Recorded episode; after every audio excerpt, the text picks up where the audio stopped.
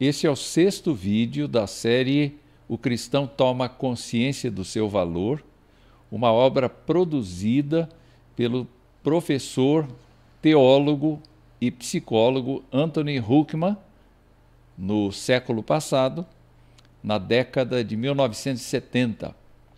E nós estamos é, percorrendo este livro e propondo um diálogo com o autor a respeito da questão de autoimagem. Uh, o assunto de hoje ainda faz parte da primeira parte do livro, cujo, cujo subtítulo é O Pano de Fundo Bíblico. E, neste caso específico, nós vamos estudar o capítulo 5, que tem como tema a nova criatura.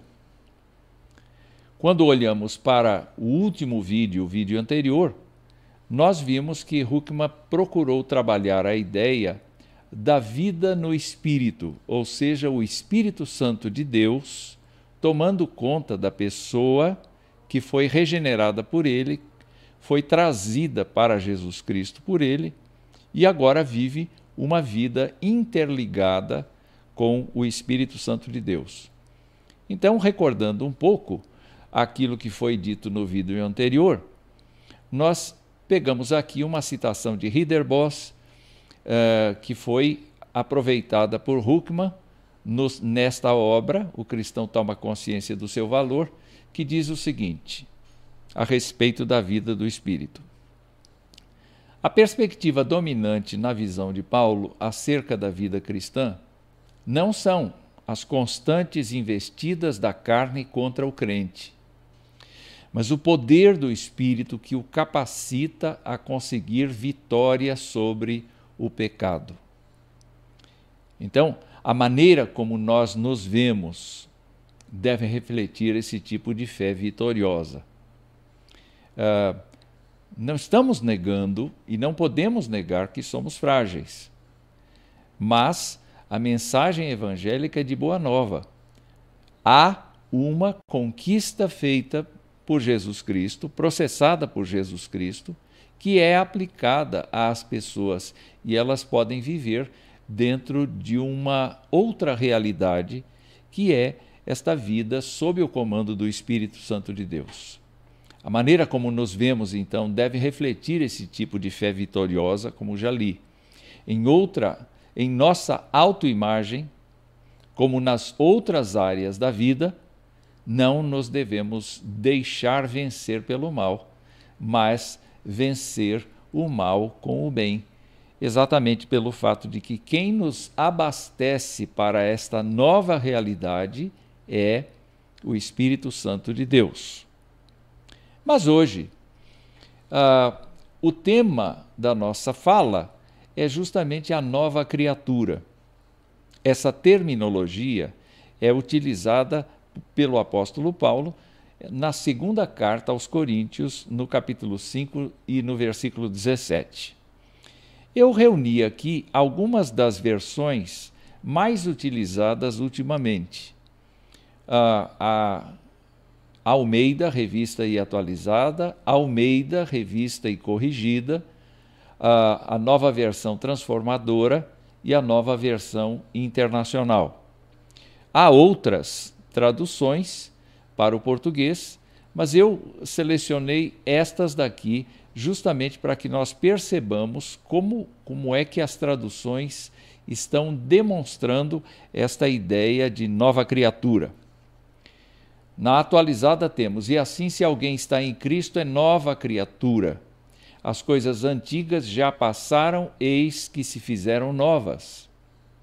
Na versão corrigida: Assim que, se alguém está em Cristo, nova criatura é, as coisas velhas já passaram, eis que tudo se fez novo. Na versão transformadora, temos: Logo, todo aquele que está em Cristo Jesus se tornou nova criação, a velha vida acabou e uma nova vida teve início. E a última versão, a nova versão internacional, diz assim: portanto, se alguém está em Cristo, é nova criação. As coisas antigas já passaram, eis que surgiram coisas novas. Como dá para você perceber, o está em Cristo não muda. Nas quatro versões permanece a mesma expressão. Estar em Cristo significa passar pelo processo de conversão e significa viver agora dentro da perspectiva da vida comandada pelo Espírito Santo.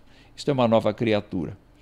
Mas, nas versões mais tradicionais, nós temos a ideia de criatura, é nova criatura.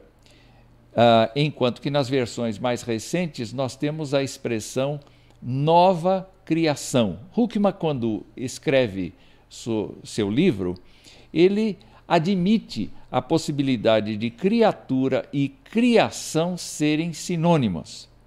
Mas o interessante é que abre-se a perspectiva de nós pensarmos que uh, cristãos genuinamente convertidos uh, e pela graça de Deus perseverantes na fé, gente que sabe o que é ser perseguido por conta do nome de Jesus, ou gente que tem percebido na sua vida a presença do Espírito Santo de Deus, mesmo que não haja perseguição, é, nós podemos nos imaginar como entrando num mundo novo.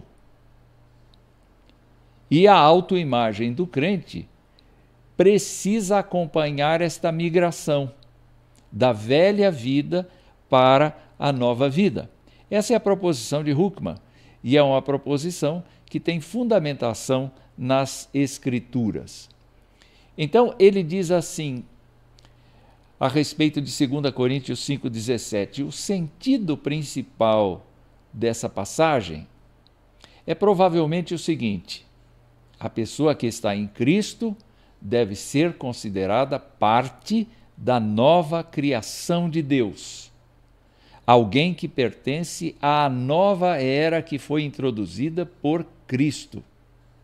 Preste atenção no contraste entre o velho e o novo. Terminou a velha era de escravidão ao pecado chegou a nova era de salvação, liberdade e gozo desde a ressurreição de Cristo. Todos que estão em Cristo, portanto, pertencem a este novo mundo. Quando Jesus Cristo estava orando pelos seus discípulos, ele declarou esta novidade assim como eu não sou do mundo, isto é, desta ordem mundana que existe, eles também não são. E não, os, não peço que os tires do mundo, mas sim que os livres do mal. E é a favor deles que eu me santifico. Ou seja, Jesus Cristo está então trabalhando esta ideia de que pessoas convertidas, transformadas pelo Evangelho, entraram para um mundo novo. Eu posso também me lembrar de Colossenses, quando o apóstolo Paulo fala a respeito de Deus, dizendo que ele nos libertou do império das trevas e nos transportou para o reino do Filho do seu amor, em quem temos a redenção a remissão dos pecados. O ser nova criatura não é meramente adquirir então um novo conceito religioso. É muito mais do que isso, é entrar para o estado da graça, nele permanecendo pela misericórdia divina e pela decisão divina, mas ao mesmo tempo já experimentando uma comunhão absolutamente nova com o Deus que criou todas as coisas. Se antes nós tínhamos um contato uh, com Deus uh, do ponto de vista de contemplação da natureza, não é deste modo mais que a coisa funciona. Biblicamente falando, o crente agora tem uma comunhão irrestrita com Deus ao ponto, então, de estar vivendo neste mundo com a ordem que as coisas são, uma nova perspectiva. O apóstolo Pedro vai dizer que nós somos peregrinos e forasteiros. Muito bem, continuando aqui. Então, ah, eu creio até que eu já respondi a pergunta que começa esta tela. O que é então ser nova criatura no contexto do reino de Deus? Ora, Deus reina na vida do crente, mas Deus anuncia as coisas que hão de vir. Deus anuncia a obra que Jesus Cristo executou para que uma pessoa entre no seu reino. Mas nós sabemos que o reino de Deus ah, tem como uma das suas agências a igreja, que é a comunhão dos convertidos, mas ao mesmo tempo, Deus comanda todas as demais coisas e a própria história.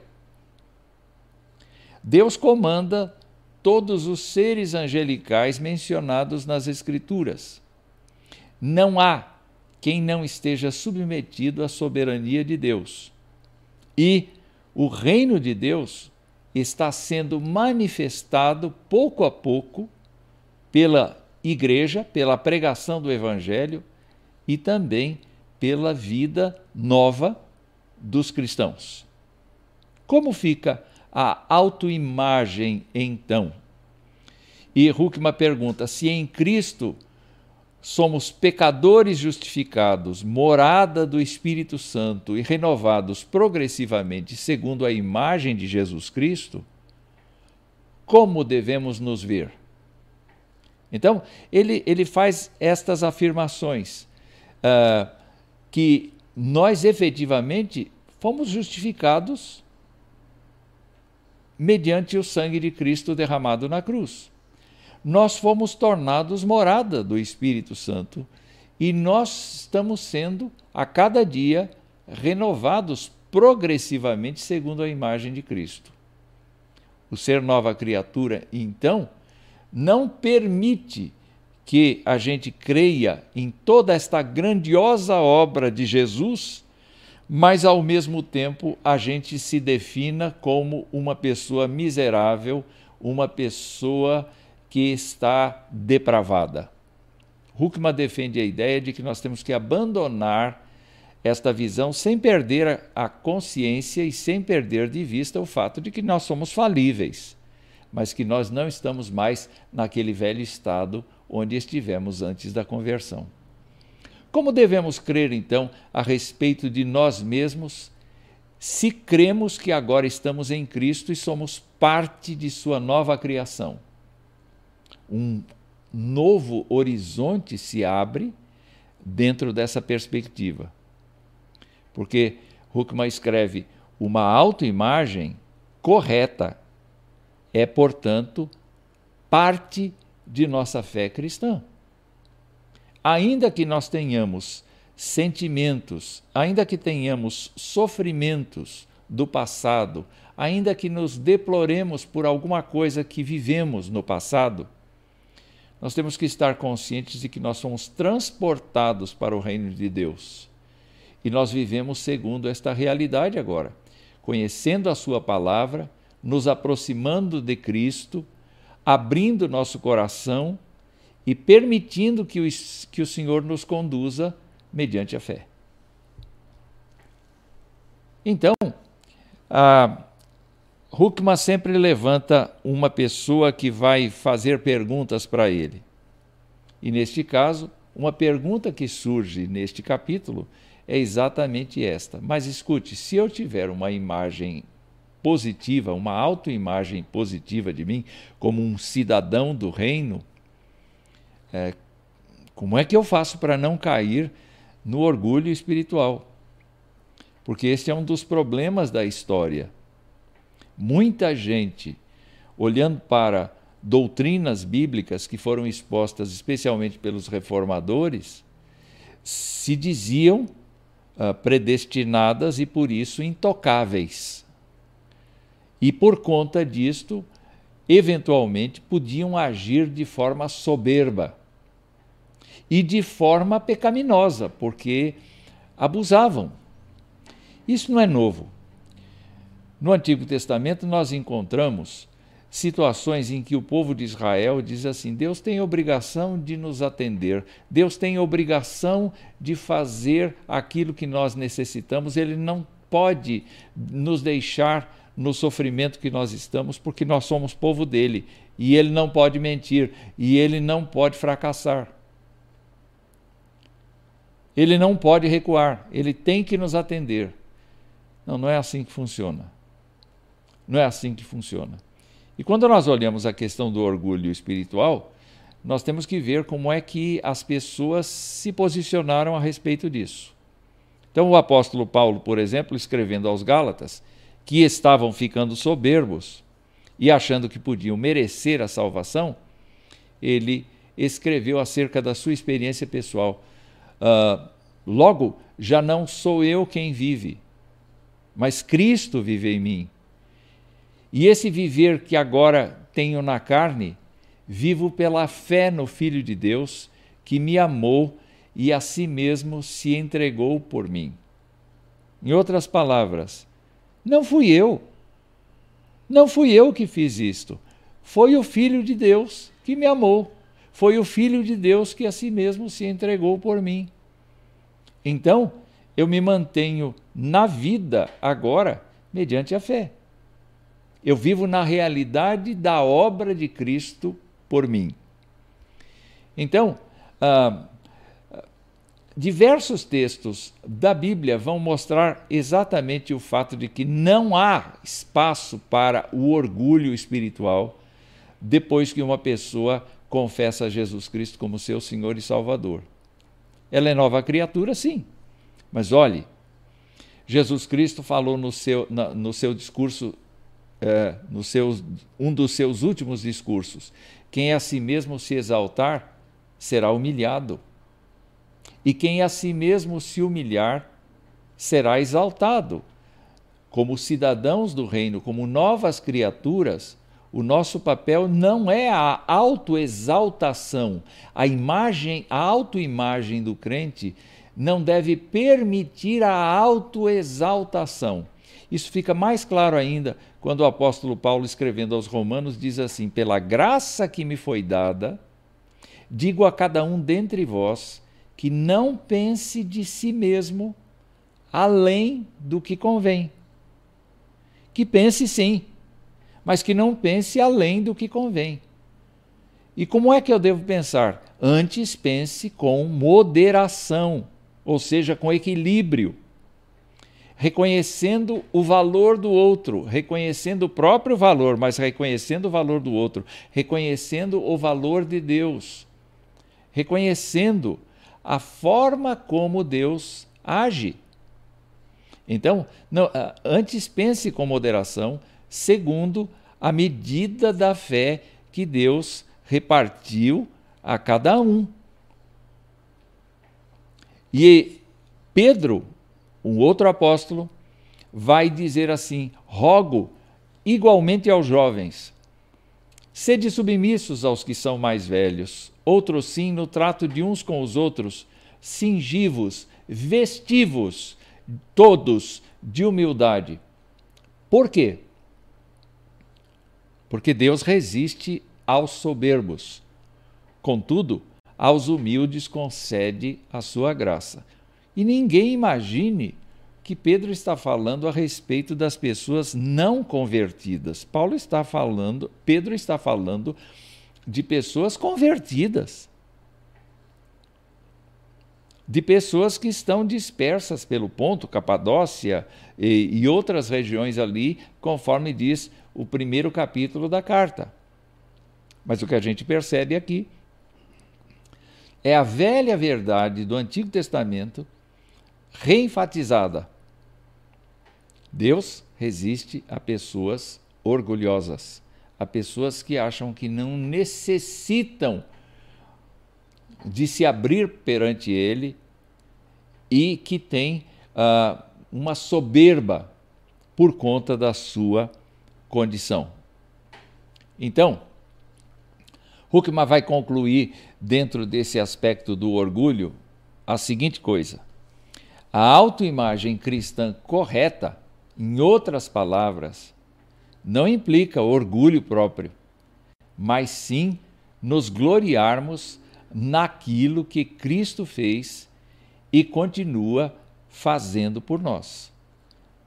Não implica em orgulho próprio, mas sim nos gloriarmos naquilo que Cristo fez e continua fazendo por nós. Então, dá para perceber que a nova criatura tem uma missão muito enfática a respeito do orgulho. Precisa abandoná-lo. Não é mérito da pessoa. Mas, ao mesmo tempo, ela combate o orgulho exatamente com a glorificação de Cristo.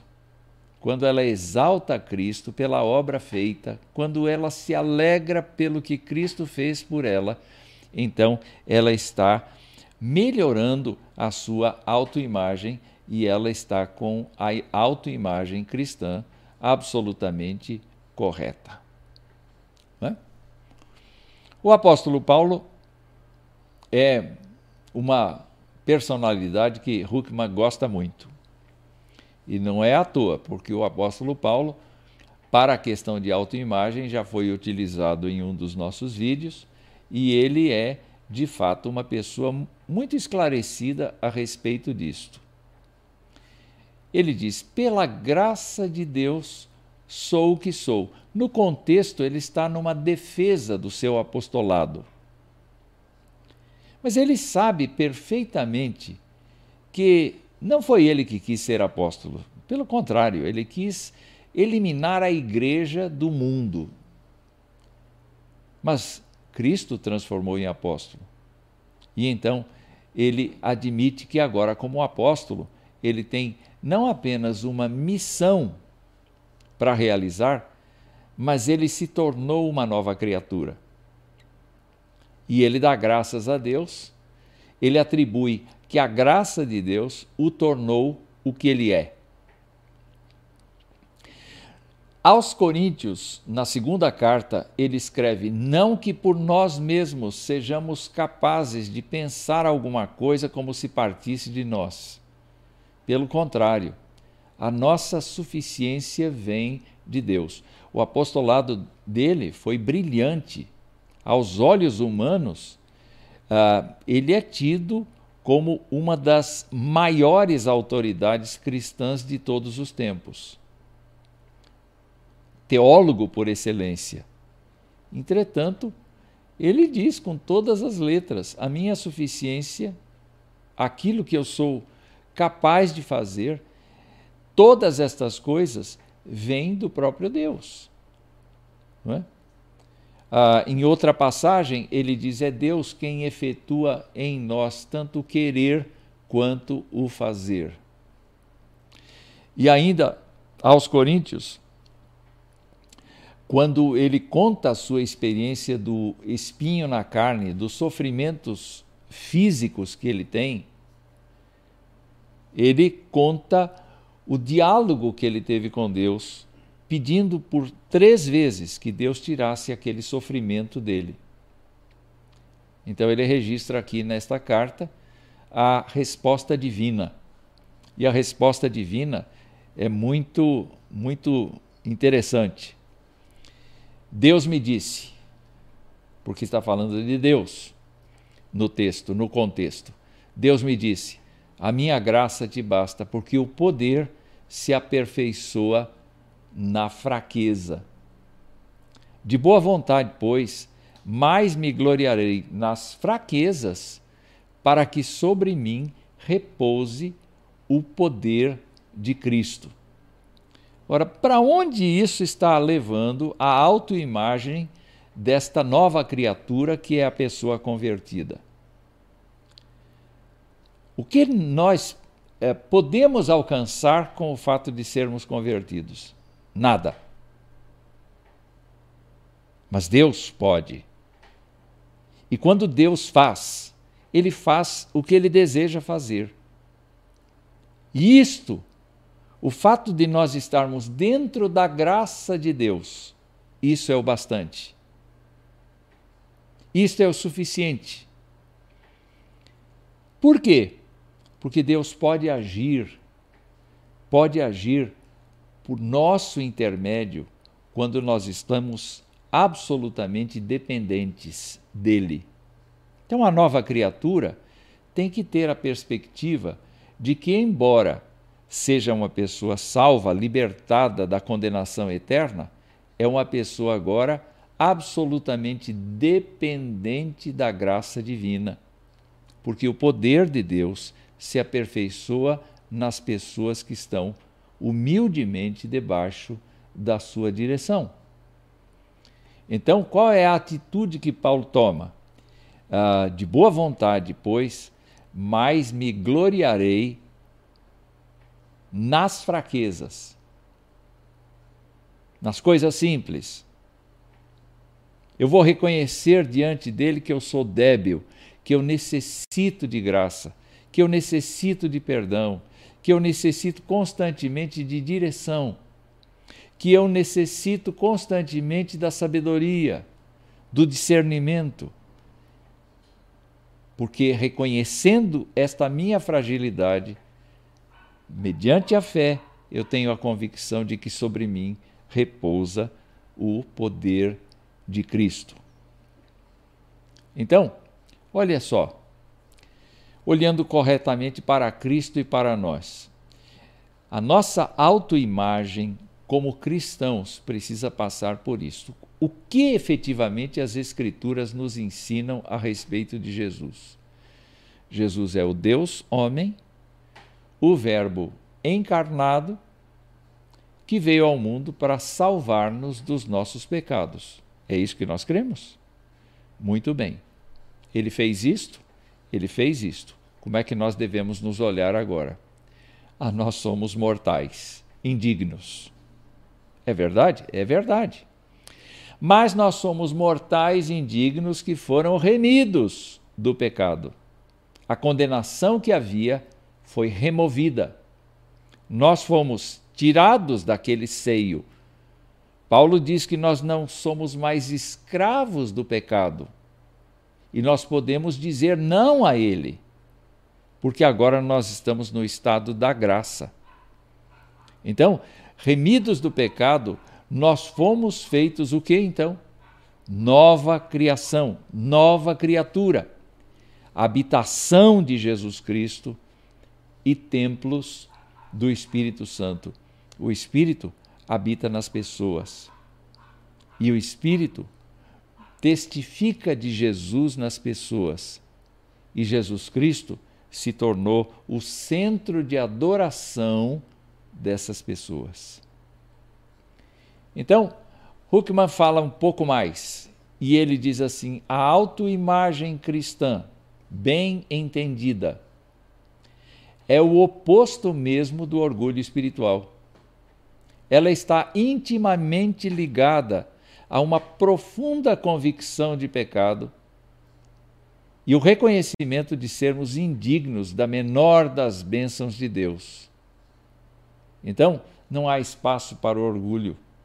O fato de nós termos sido chamados e aceitarmos a Cristo por graça de Deus e pela ação do Espírito Santo não nos faz melhores que os outros.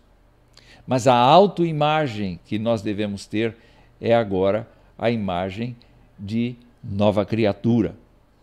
Então significa não gloriar-se em si mesmo, mas em Cristo. Então a nova maneira de viver do crente vai seguir estes textos sugeridos aqui por Huckman.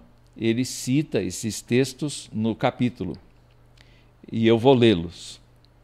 Ele, Cristo, morreu por todos para que os que vivem. Quem são esses que vivem? Os que ganharam, os que receberam a vida que Cristo deu para eles. Os que vivem não vivam mais para si mesmos, não existe espaço para que a nova criatura sirva tanto ao mundo, no sentido de mundanismo, e a Deus. É só a Deus. Então, neste caso, está dito aqui: não vivam mais para si mesmos, mas para aquele que por eles morreu e ressuscitou. E o apóstolo, quando fala aos Romanos, insiste: Rogo-vos, pois, irmãos, pelas misericórdias de Deus, que apresenteis o vosso corpo por sacrifício vivo, santo e agradável a Deus, que é o vosso culto racional, e não vos conformeis com este século, mas transformai-vos pela renovação da vossa mente, para que experimenteis qual seja a boa, agradável e perfeita vontade de Deus. Se por meio do corpo nós oferecemos um culto racional, por meio da mente, nós deixamos para trás a velha vida, os velhos hábitos e nos entregamos mediante a fé a coisas novas. Eis que tudo, tudo passou e se tornou novo. Essa é a ideia de ser nova criatura. Há outros textos que falam do viver vitorioso do crente.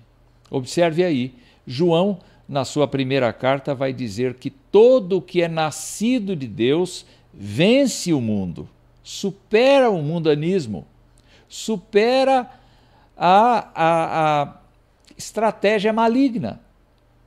E esta é a vitória que vence o mundo, a nossa fé.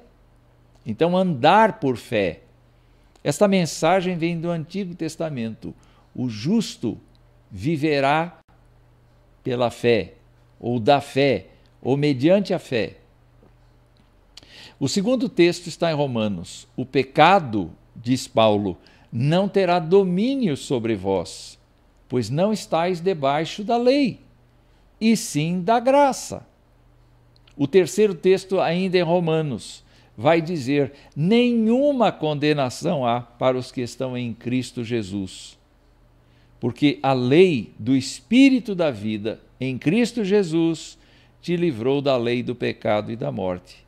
E Paulo conclui neste capítulo mesmo, 8 de Romanos: em todas estas coisas, porém, somos mais que vencedores por meio daquele que nos amou.